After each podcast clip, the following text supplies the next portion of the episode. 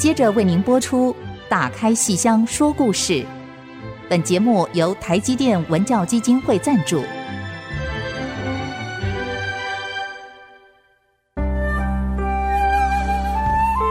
打开戏箱子，看见台上的精彩一刻。戏箱子里还有许多你不知道的喜怒哀乐、悲欢离合。让戏曲专家王安琪、罗世龙和您一起打开戏箱说故事。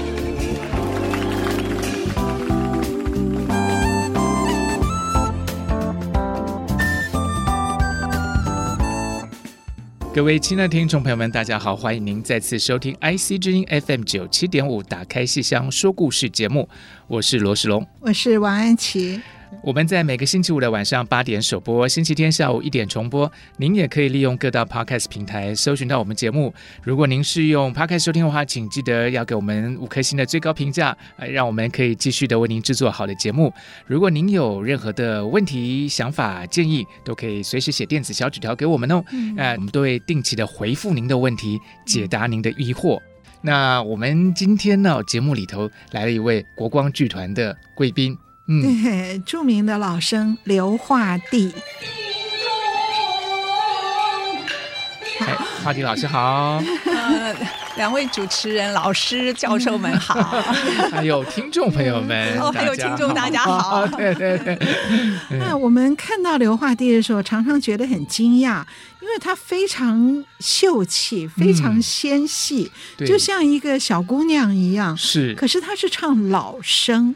嗯，哎呀，我记得刘化弟有一次跟我说：“哎呀，我要有老师你这个个儿就好了。嗯”对呀，就说你如果有我这个身高的话，你唱老生更比较像这个行当。对，我就觉得真的是好纤细、好秀气哦。其实我一开始在剧校分科的时候，老师是把我选旦角，对，青衣花旦，啊、我学了一年。哦、那事实上我在分科的时候，我其实我很想唱老生，因为我我小的时候我是正声儿童合唱团的那个，对，然后。然后，可是后来老师就把我分到蛋行去了。嗯、后来我学了一年，我还是很想改学老生。嗯、后来我就跟老师说，可不可以？我还是改了。然后，因为我也心想说，一窝蛋轮到我的时候，不晓得什么时候。就是发挥，有有本嗓，对对对对对，我大我大小嗓都有都有，厉害！就后来老师就让我改了。哦，对对对。哎，所以听起来就是从小就很知道自己的专长跟特质在什么地方，而且非常勇于追求，会去自己跟老师讲的嘛。对，我自己跟老师讲，真的很棒哎，真的很棒。对呀，对呀。复兴剧校华字辈的，对对不对？第八期复兴中中华传统文化，嗯第第八期的是文，就是唐文华的那个文哈。对，然后画就是张雨桥，对。刘化秀，对，还有翟化信，翟化信这个武生哈，所以都是赫赫有名的。好，复兴剧校第八期的，那我们今天世龙一定对他 印象深刻，因为我们前阵子其实才在新竹县的文化局演艺厅，因为有这个台积新竹艺术季，里面有一档节目，其实应该是好像是这季的最后一个最重要的一个节目，对。大咒哈，那其实就是杨门女将。对，国光剧团的杨门女将、嗯、哦，那天我们都见识到刘化弟老师，真的，而且他那天不是他的本宫老生，嗯，而是老旦。他唱的是《杨门女将》里的佘太君，哇，哇，真的太厉害，百岁挂帅，对，然后整个一出来，整个霸气，整个震慑全场的样子，而且他的嗓音好好听啊！嗯、我觉得刘化第的嗓音，我真的是非常非常爱听。那我那时候觉得他唱老生动听，然后我就想想，哎，《杨门女将》这个戏这么好。那如果他这个，因为老旦跟老生都是用本嗓，嗯、用大嗓，哎、嗯，他是不是可以跨过来？偶尔的反串一次，那么让我们把杨门女将就可以很饱满的演出来。我当时动了这个念头以后，嗯、我们就具体去做了。我觉得这是一个很艰难的任务，结果刘化帝老师把它完成的真是超标准，是是是淋漓尽致，淋漓尽致。因为那个唱腔好难，好难，好难哦。您可不可以谈一谈老生来唱老旦的时候，尤其是杨门女将的老旦，你当时心理压力有多大呀？哦，我其实压力真的很大。不过我当时接到老师给我这个任务的时候，嗯、其实我是真的很兴奋的，嗯、真的很兴奋。嗯、我当时是心里想说啊，两个都是大嗓，嗯、然后应该不会很难。可是没有想到学了之后。然后在运用方面、唱腔方面，还有他那个份儿，还有那个韵味，嗯、其实还是截然不同。虽然都是用大嗓，嗯、还有他的那个所有的腔都是在慷慨激昂，对，他的那个腔调全部都是高音，是所以。哇，我我我后来我都好紧张，好紧张，然后我都好怕我演不好，然后我都觉得我会辜负老师 对我的 给我的任务，然后还有就是，我觉得杨门女将就是，嗯、呃，让我觉得。她虽然是女性，可是我觉得她因为她的身份不一样，嗯，她是统帅，对，哈，所以她的性格上面应该是有一点点男子气概，所以我就想说啊，即便我没有那个完全的老旦味儿，我想说。啊、呃，希望观众也就能够理解。嗯、然后一方面，因为 我也不是一开始就是学是学老旦，是特别反串。对对对。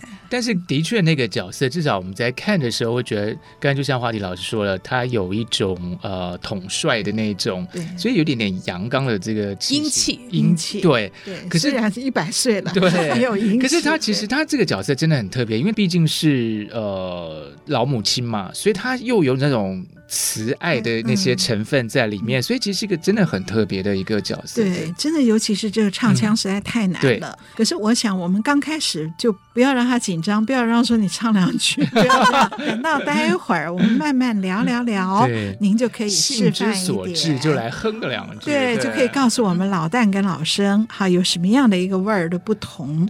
他刚刚一直讲大嗓，戏曲有门道，听了更知道。大嗓就是我们说大嗓、小嗓，小嗓就是假音，对。啊，大嗓就是我们的本本嗓本来的那个声真音啊，所以老生是用大嗓真音。青衣花旦这种一定是小嗓假音，嗯、而老旦也是本嗓，因为年纪老了的，嗯、像我这样的老奶奶了，讲话就是声音会比较比较像男人哈。有有吗？老 师有吗？好好听啊！为什么我完全没有这个感觉？就 就是老女人的声音跟老男人差不多，所以老旦是要用大嗓的哈。所以这也是我敢拜托他反串的一个原因啦。对对，老师，我其实我在路上从来没有听过什么老男人讲话声音跟您很像的，老师您怎么会觉得 声音像呢？对，我们不要讲我，对对，我们要讲，对对，声音好好听的是刘华丽，对，是是是。然后我觉得我我我还蛮对不起刘华迪的，因为他来到国光以后，我给了他许许多多。不同的角色行当，请他唱老旦，然后呢，又给了他很多不同的流派。所以，我们一般唱老生的，一般呢，就是谭派、余派、杨派，谭、余、杨啊，所谓比较正统的一般的老生的流派。嗯、可是 他来以后，我有拜托他唱。高派的戏，也拜托他唱过严派的戏，嗯、也拜托他唱过西派的戏。哇哦，这个是其实对一般来讲是不好的。也就是说，很多人应该是我就是。单一的，我是马派就是马派，嗯、我是青衣的梅派就是梅派，我不能叫你今天唱梅派，明天唱程派，后天唱荀派，所以我心里面觉得很对不起。不可是我们今天的剧团的情形跟台湾京剧的情形不太一样，所以而且我觉得，当然是我对他有信心，嗯、我觉得他嗓音这么动听，他可以适应各个不同的流派。嗯、那您可不可以谈一下，你尝试过了这么多流派里面自己？最喜欢或最有心得的，或是最讨厌的，呃、我真的感谢老师，让我体会到各个不同流派的那个、嗯、那个美，嗯、呃，那个不一样。其实严派也唱了，然后高派也唱。其实高派以前在剧校的时候也有唱过那个那个辕门斩子，还、嗯、那严派跟西派。其实我会比较喜欢西派，喜欢西派我比较喜欢西派，哦、因为盐我觉得它特别难，而且它的味儿也特别的难。嗯，因为它的那个腔啊，它很讲究，嗯，然后它是有点。若虚若，嗯，就是呃，若断若虚，对对对，若断，对对对对对。然后他就是又真又假，然后他的那个腔是字重腔轻，然后他的那个声音就是你要不能全部外放，你一定要这样子收一点，一定要这样收一点。那我觉得其实。外放很容易，嗯，你要把它收好，我觉得是那个那种内敛的，我觉得不容易掌握，而且每个人的那个声线不太一样。我觉得我的声线好像跟演比较，呃，我自己认为我拿捏的不是盐，我没有那么有把握。可是老师他都不嫌弃，他就让我 让我让我尝试那个那个卧龙吊孝。啊，卧龙吊孝其实。他的枪也很难，而且他的那个他的高低呃差闪转，它的那个高度相差大概有九度哦，就是它低音很低，然后突然他就拔高，而且是骤然的这样拔高，然后又下来。可是他唱的很好，是。没有老师，谢谢您，谢谢您夸奖。死了，周瑜死了，孔明去祭吊住了卧龙吊孝，是，所以那个好，你说孔明绝对也是真心的，真心是真心的。这个他们两个敌手能够碰到敌手是。不容易的，因为唱的好好，那个戏好难哦。老老师说那个言派的言其实是语言的言，对不对？对，严菊鹏那个流派的大师严菊鹏，菊花的菊，朋友的朋，嗯。好，他最。有名的是他的孙子严新鹏，唱曹操与杨修的，唱杨修的严新鹏，言语的言，好严严菊鹏开创的言派，他通常会演一些那个。很衰老的老人，嗯、或者是一些内心起伏跌宕，就像杨修。哦，杨修这种知识分子，你那个内心又是很有个性的，跟曹操之间，嗯、所以他要么就是演老人，然后要么就是演这种你内心高下这个跌宕的这样的一些人物。是，所以唱腔非常非常难，然后每一个字要咬的。非常的准确，非常的精细，然后刘华弟通通都把它克服了，把这些困难克服了。这个我记得当时他唱这个戏的时候，还有那个胃食道逆流，他居然都能够克服。哇，胃食道逆流很讨厌的，就是他会有那个胃酸冲到那个声带声带那边，那很讨厌的，真是。是各位听众朋友们，有没有觉得今天我们节目呢进入一个非常沉稳的一个氛围当中？因为我们今天在谈，对，而且在谈，其实京剧我以前听说。就是说，老生其实是京剧里面非常重要的一个，对，最重要哈。所以我想这里面还有很多的这些很细腻的东西，值得我们再来好好的谈一谈。我们先休息一下，马上回来。嗯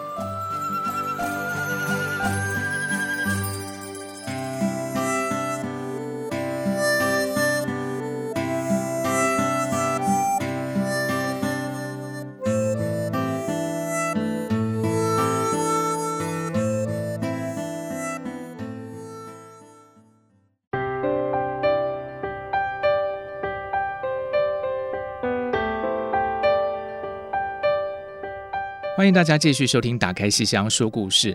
这个话说前阵子啊，有听众朋友们写电子小纸条，希望说我们跟大家介绍一下京剧里头的流派。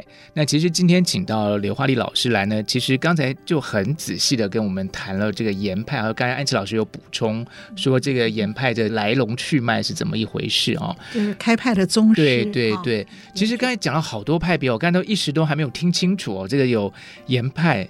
然后还有刚才还讲到鱼派，鱼就是那个余叔余叔岩，余就是那个鱼鱼天的余，对，可是鱼跟他没关吧？我觉得，因为我在想说要怎么形容那个鱼这样子。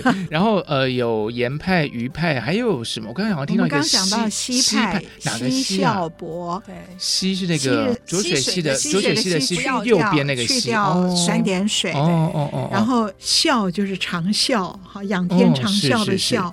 伯伯父叔父的是。西孝伯。是。哎，像我们这样外行的人，我们听严派跟西派是非常接近的，非常像的，都是一种很细致，然后若断若续的。可是刘华弟有认真去研究过西派，我记得你在脸书上还写过一篇。那么其实严派跟西派唱法很不一样，是不是？不一样，你可不可以跟我们介绍一下？其实西派跟严派这两位宗师，他们其实都不是科班出身，嗯，他们都是票友，他们都票友下海。嗯、那他们就是最新京剧老生。那我个人觉得啦，这两个派别其实他们的枪哈都非常的曲折婉转，嗯、他的枪非常非常的就是九转十八弯这样子，嗯嗯嗯、其实是不好学。可是我觉得腔。再怎么的拐啊，好、嗯、委婉啊，转几个弯儿，对我来说，我觉得都不是很难的事情。嗯、我觉得最主要是那个味儿的那个掌握。嗯、可是我觉得盐是最难，嗯、我觉得盐非常的难。嗯、那我觉得西它综合了盐的盐，还有它也有就是综合了马。马连良，还有呃鱼啊，所以他已经把所有老生的那个唱腔的美，我觉得他把它更精致化。嗯，那我唱他那个哭灵哭灵牌里头，哎，对，刘备哭灵牌，这其实呃白帝城跟哭灵牌都是严派跟西派的拿手和代表作哈。故地好兄弟，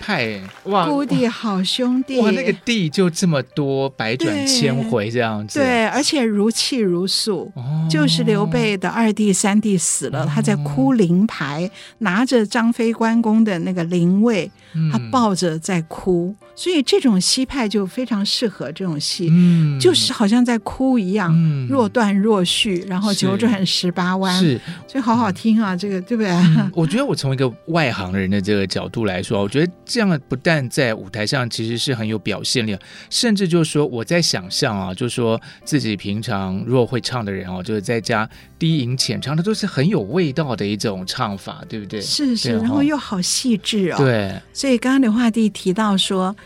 这个西派的创始人奚孝伯跟严派的严菊鹏，嗯、他们两位都不是科班出身的，嗯、都是票友下海，哦、而票友其实。都是最精于唱的，嗯，因为票友他不会身段嘛，是，他就是对于唱精雕细琢，哦，难怪，所以会雕琢出这么细致的一种唱法。嗯，他很冷门，所以在台湾没有人学西派，所以也没有西派的老师。嗯，在大陆其实也是冷门的，所以大陆的琴师很多人都不太会拉西派的，嗯，尤其气口啊，嗯，然后那个胡琴的那个韵啊，就是很。难，所以人家一听说啊，你要唱西派啊，那就纷纷走避。我是听那个张莹张将军，哦、我当时就是因为找不到呃可以人家来指点我，后来就是有一位名票吴继平吴老师，嗯、也是我剧校的呃国文老师，他就说他认识一位将军，嗯、然后他说他是唯一台湾研究西派的，所以我当时我就去找他，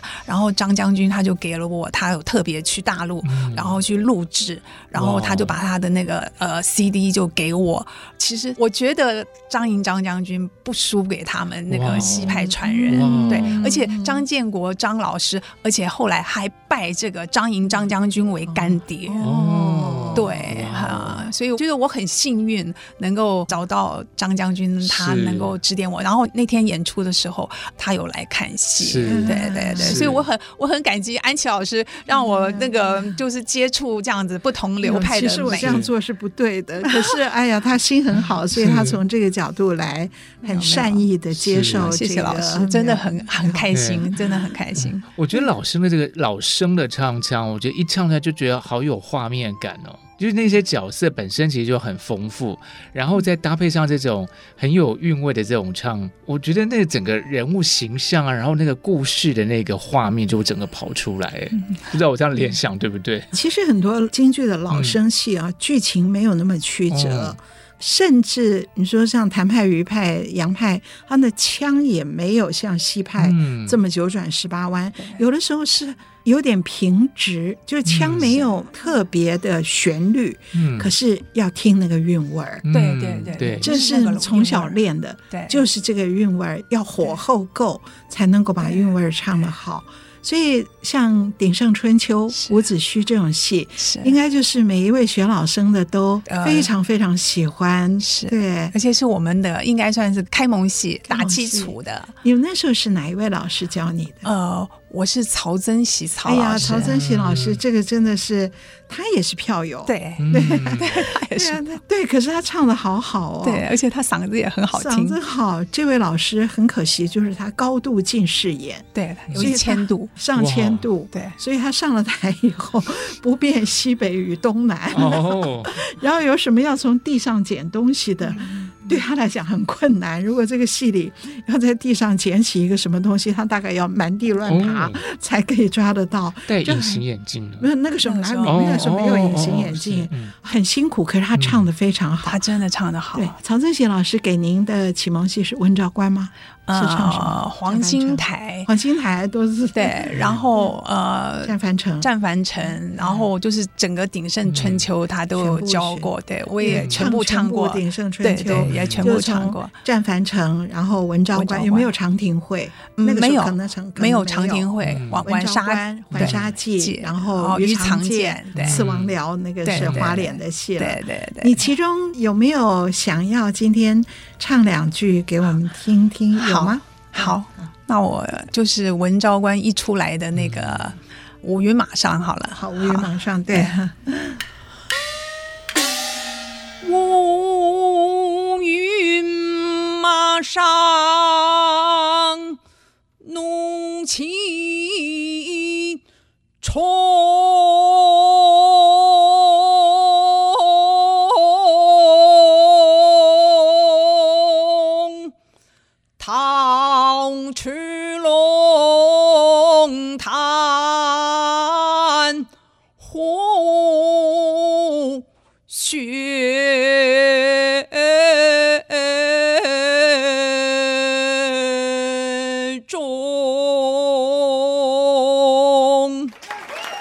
马上怒气冲，逃出龙潭虎穴中，光咬刺就不容易。是翁中，然后穴对中东哲的音要拉长，那个气要很足。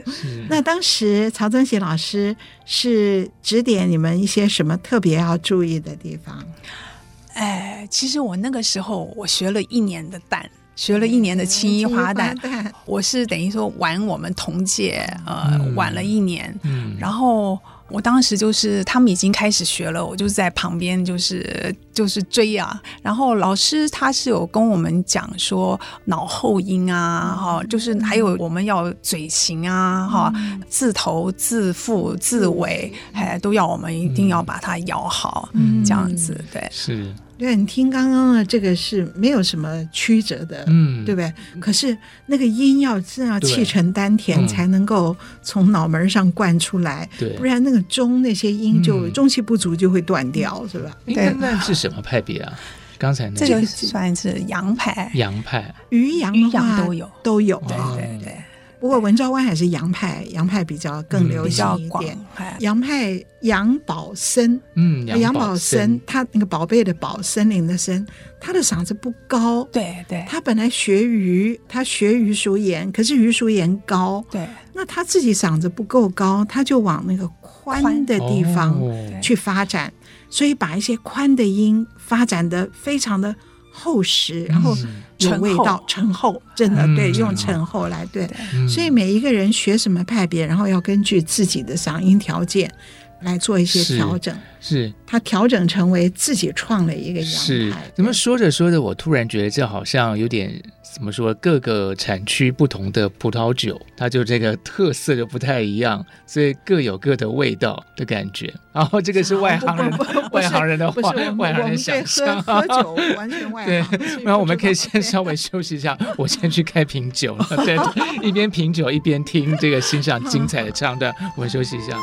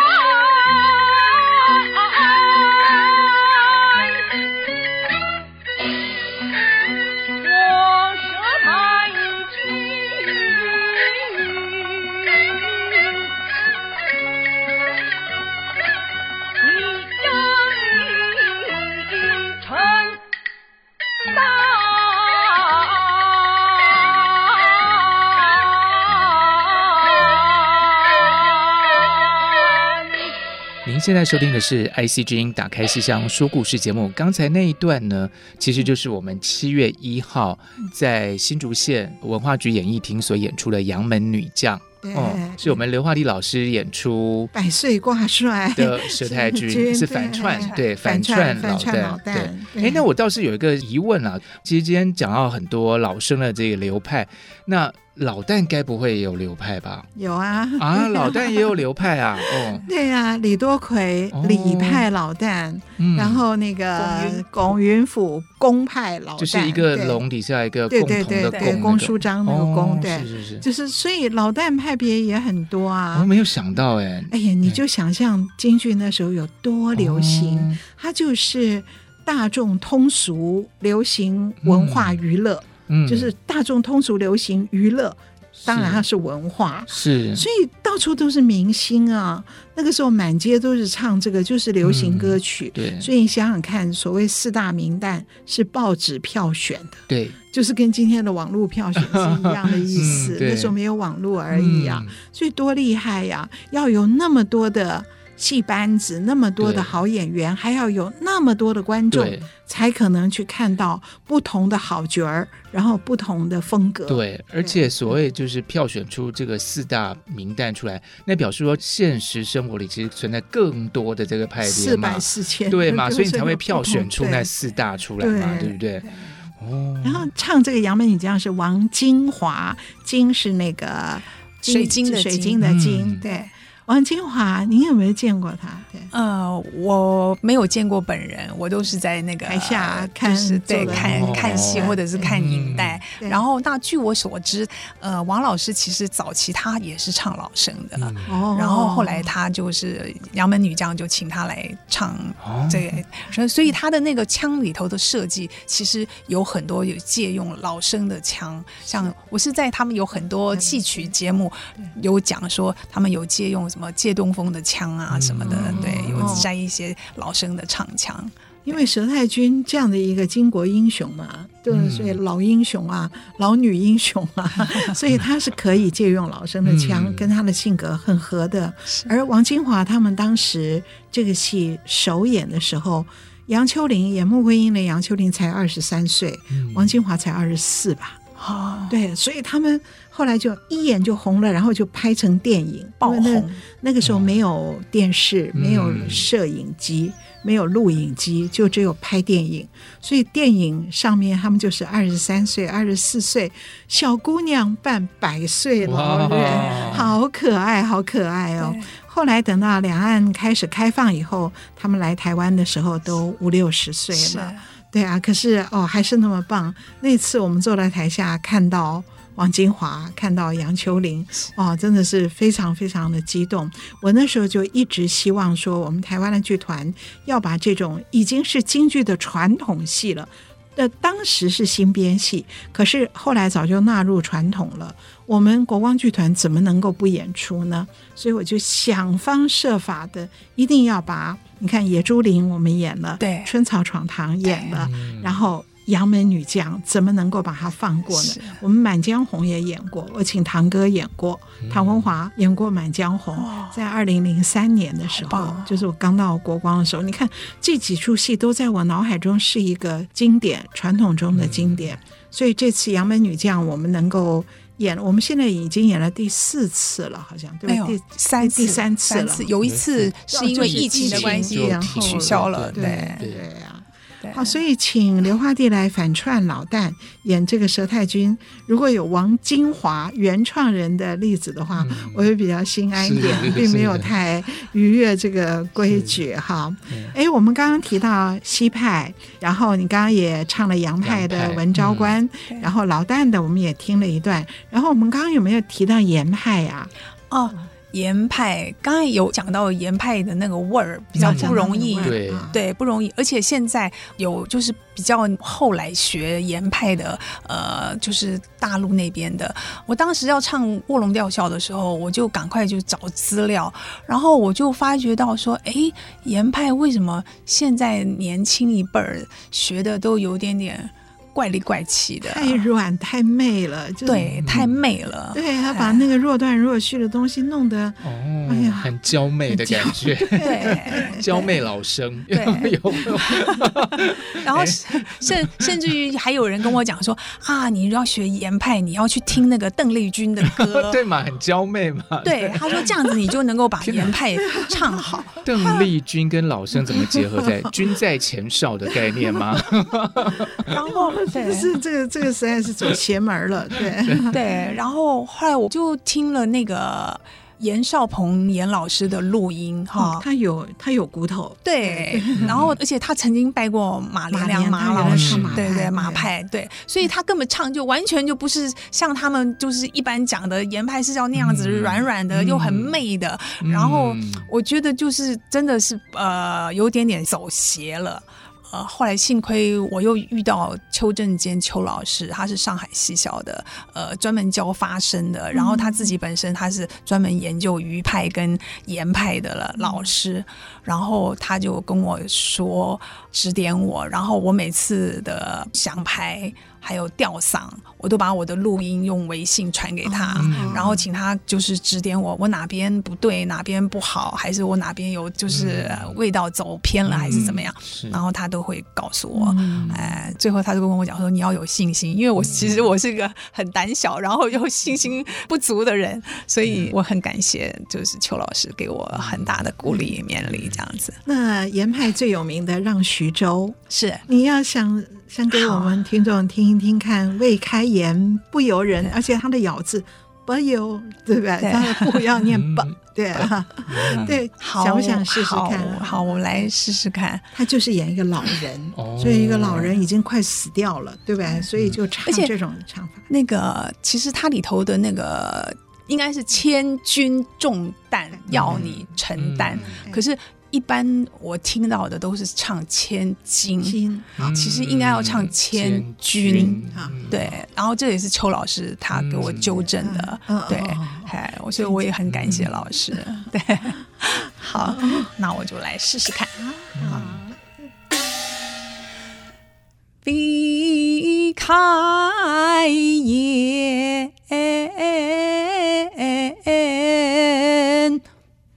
有人呐、啊，只泪滚啊滚。众人我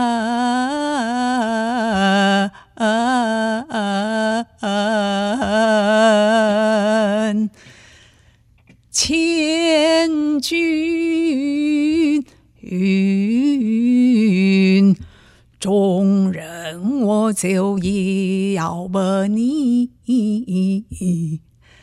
当成，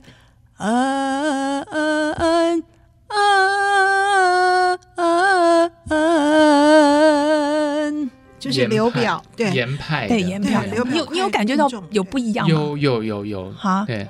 他就是老人快死了，把这个千钧重担交给刘备。嗯，所以你看，他不是说唱的要软媚，对，而是老了虚弱，是虚弱还想把那个话讲出来，对，嗯，所以跟刚才的那个西派也不一样，然后跟那个伍子胥那个杨派，对，跟那个杨派那个陈后，对不对？跟那种也不同。是，我觉得现在就是把它放在一起对比，其实就很明显的感觉到它的那个韵。味儿其实不太一样，对，对。然后那个老生的派别，它有分前后，前四大须生，对，是余叔岩，叔岩，然后严菊鹏，嗯，然后还有高庆奎，嗯。第四个就是马连良，马连良，那马连良他跨越了前跟后，嗯，哎，是，所以后四大学生就是马连良，嗯，然后谭富英，嗯，再来就是呃杨宝森，嗯，最后是奚孝伯，哎，哎。是那为什么谭鑫培没有算在里面？他已经算到前三节后三节里面去了。谭鑫培他是等于说是老师 呃老生的祖师爷了，所以是前面的前三节后三节对那个里面，然后后面又有四大老生的前后，对，所以老生好多哦。我刚脑海中突然闪过一个名字，他好像也是老生吧？那个麒麟童是不是老生？可是他没有在里面，没有在里面。其实他也是非常厉害的。可是这个我觉得老生的前四大后四大没有那么稳定，也就是说没上成巡，旦角的是非常稳定。对，老生的是因为实在里面太多了，因为它其实就是京剧那个时候的主流的一个行当吧。就是京剧清末的时候，一开始的时候，第一重要的是老生，嗯，挂头牌的是老生，到民国初年以后才换。旦角挂头牌，对，所以老生的整个基础太雄厚。是，要讲到京剧最早的演员，就是前三节、后三节，就全部通通都是老生。所以到后面，哇，这真的，他的发展的非常非常多。所以这个每一位从剧校里面开始，那老师打基础的，基本上还是。谭余杨这些路子是是最正宗的路子，他尤其流派比较对广。宽广，对，所以像曹增喜老师他们也都是从这样子开始教的哈。派啊，余派最典型的，对对。是。王佐断臂啊，还有 朱帘寨啊这些戏。哇，这样讲起来，就是以老生为代表的这个作品其实非常的多，而且每一种诠释也都有很大的差异。对，对，我们要细细的来品味一下。好，我们先休息。一下。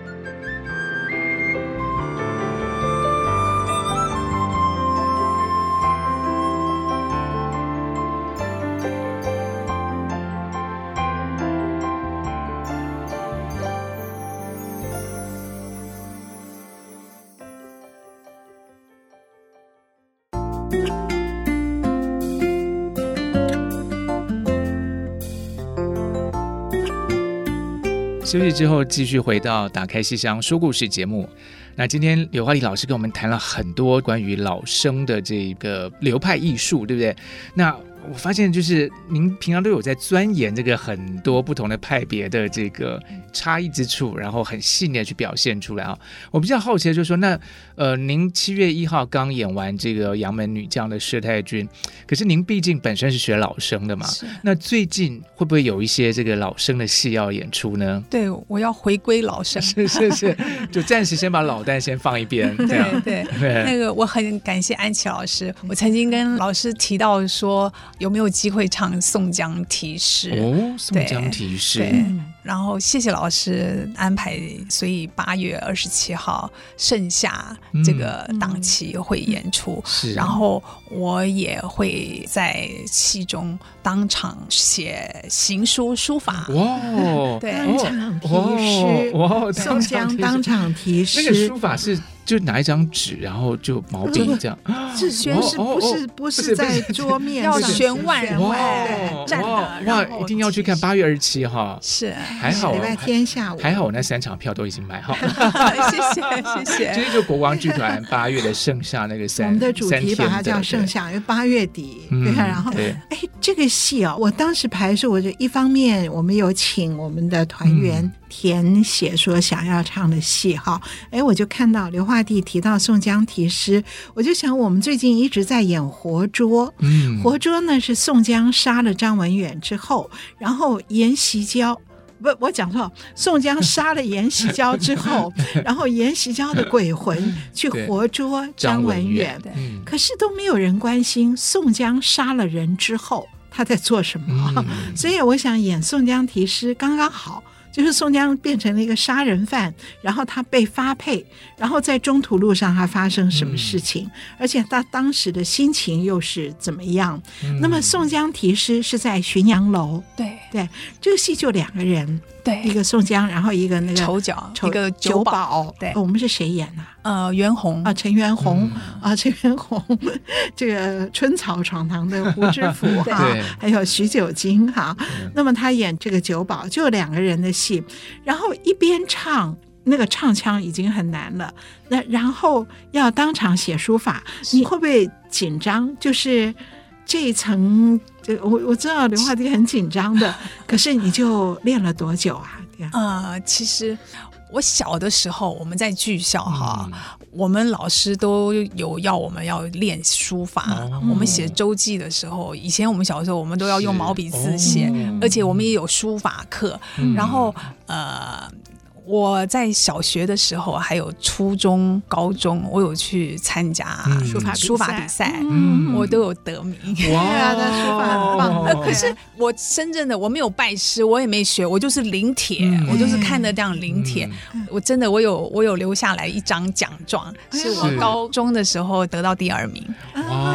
呃，高一嘿高一对，然后那时候书法比赛应该是在剧校里头比的啦，那个人比较少。可是我我初中的那个是在内湖区比，哦，啊内湖区比。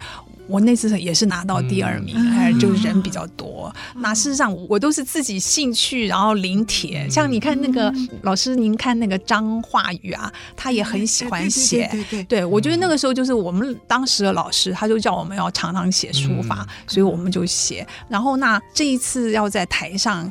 不是写楷书了，嗯、他有点点要写行书草，就是那他心情，对他他抒发他的郁闷，对抒发他的郁闷。那因为宋江他在这出戏里头，他是因为已经杀了严袭蛟嘛，那他被发配到江州。嗯、那因为嗯、呃，他跟那个戴宗啊，哎，哎对对对，反正他就是说，虽然说是他被发配了，可是他好像都还蛮自由的，嗯、他就是还可以出去走一走啊，嗯、然后。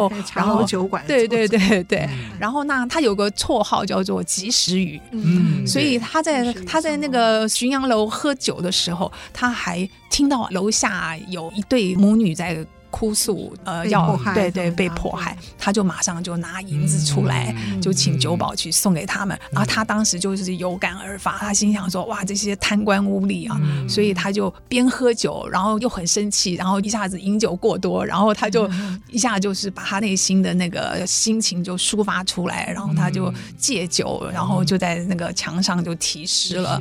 对，然后他总共提了呃，应该讲说《西江月》，《西江月》才。对对，一阙词，然后后来他又写了一个呃诗啊两段。那我会就是写第二首诗，可是不是《西江月》，《西江月》是是是是词。对对对，我当然我也很紧张。其实我是小的时候就是临帖啊，然后长大了也会这样临帖的，可是临的都是楷书正楷。那我就想说这一次我好大胆哦，跟安琪老师讲说我要唱宋江体诗，所以我就赶快上网路啊，我也有请邱正坚邱。老师，老师对他，然后他的书法也很好，然后他说他的弟弟的书法比他更好，哦、他就帮我要了字，然后我就临，哎，我就临，然后我也有看李军李老师，嗯、他的字也写的非常非常棒。嗯、那唱宋江题诗的大部分都没有在台上写，嗯、都是空的，嗯、都是虚的，嗯、那只有李军李老师他是当场有挥毫，嗯、那我就心想，那我也来挑战自己试试看吧，哎、嗯，然后我又在网络上我有看那个什么王铎的字啊，还有王壮伟，嗯。我觉得这个不是说字好字坏的问题，而是你在台上 化了妆，本来就是很紧张的，然后还要对呀，然后要这样选碗写书法，这不是一件很恐怖的事情吗？你怎么敢这样挑战自己？你在家会不会有？我在我家的那个衣柜啊，我就贴了，我就贴了，我就贴这样子，然后就这样子选碗这样这样写。然后我姐妹来看我的时候，想说：“哎，你为什么你衣柜这样贴的这样子？”对，她说：“你到底在干嘛？” 我就说：“我在练字。”因为在台上写的时候，那有那么多观众在下面，就是那个心情是不太一样的。我说好佩服哦，我觉得这个真是，我希望我能够不会写的太丑，因为真的，其实你这样子在在书桌上在书桌上写是不一样，跟这样子悬腕，而且如果说是你是在书桌上选碗。对，我觉得跟这样子立的悬腕是不一样的。哎，对，那个还有那个墨水，是不是？对，你就各方面都要考虑到。然后我还有水袖啊，干嘛的？对，它不要滴到上面。对，然后也不能写太慢，因为观众都在下面。对对，就有很多人要盯着你，有个速度感，对不对？还是要出来。对对，而且那个字的大小，对，你不能都一样大，也不能一样小，所以要排列干嘛？反正我就是正在练练习，就是就是要这个，真的是很恐。怖的事情真的是很恐怖。对对对，那这么好的一个戏，我们当然一定要用行动去支持到剧场里来看了哈。所以欢迎听众朋友们跟我们一起前来欣赏盛夏的这个演出。是这个八月二五、二六、二七这三天是国光的，我定了一个主题叫盛夏，因为那时候真的很热哈。然后呢，这个三天的戏，头一天是全部的许久经。我们许久经升官记之前演过几次，可是我们都。是演精华版，那么这次把剧情会完整的来演出。好、嗯，是陈元洪主演的，也有刘家厚，嗯、也有这个林嘉玲。哈，然后第二天呢是基本上是施空展为主，圣剑主演的失空斩，施阶亭空城计斩马谡，诸葛亮这个是最重的一出。嗯盛鉴是想学余派的，不过这个戏很可能还带了一点洋派哈。那么前面有一出芦花荡是戴立吾的。好，他演张飞哦，嗯、他是学了一个，这个我下次再介绍这个路子哈。然后第三天有四出戏，其中包括刘华帝的这个宋江题诗，嗯、另外有王耀星的程派的春秋亭，就锁麟囊的那个最关键的那个，然后还有别窑平贵别窑王义娇跟陈长燕，然后最后是八仙过海，就是我们要去新加坡，世龙要去新加坡 看的。八仙过海。等于是返国回国的公演，是戴立吴跟张嘉玲，张嘉玲的武旦的打出手，非常好看，好吧？盛夏，嗯，好啊。那今天非常感谢刘华丽老师来到我们节目中，跟我们畅谈了老生的流派，跟现场现身说法，唱了好几段哦，让听众朋友们应该是更想去探索老生的这个艺术。那我们今天的节目就到这边要告一个段落喽。打开戏箱说故事，谢谢您的收听，谢谢大家，谢谢，哎谢谢华丽老师，好，我们下次再见喽，拜拜，拜拜，拜拜，好。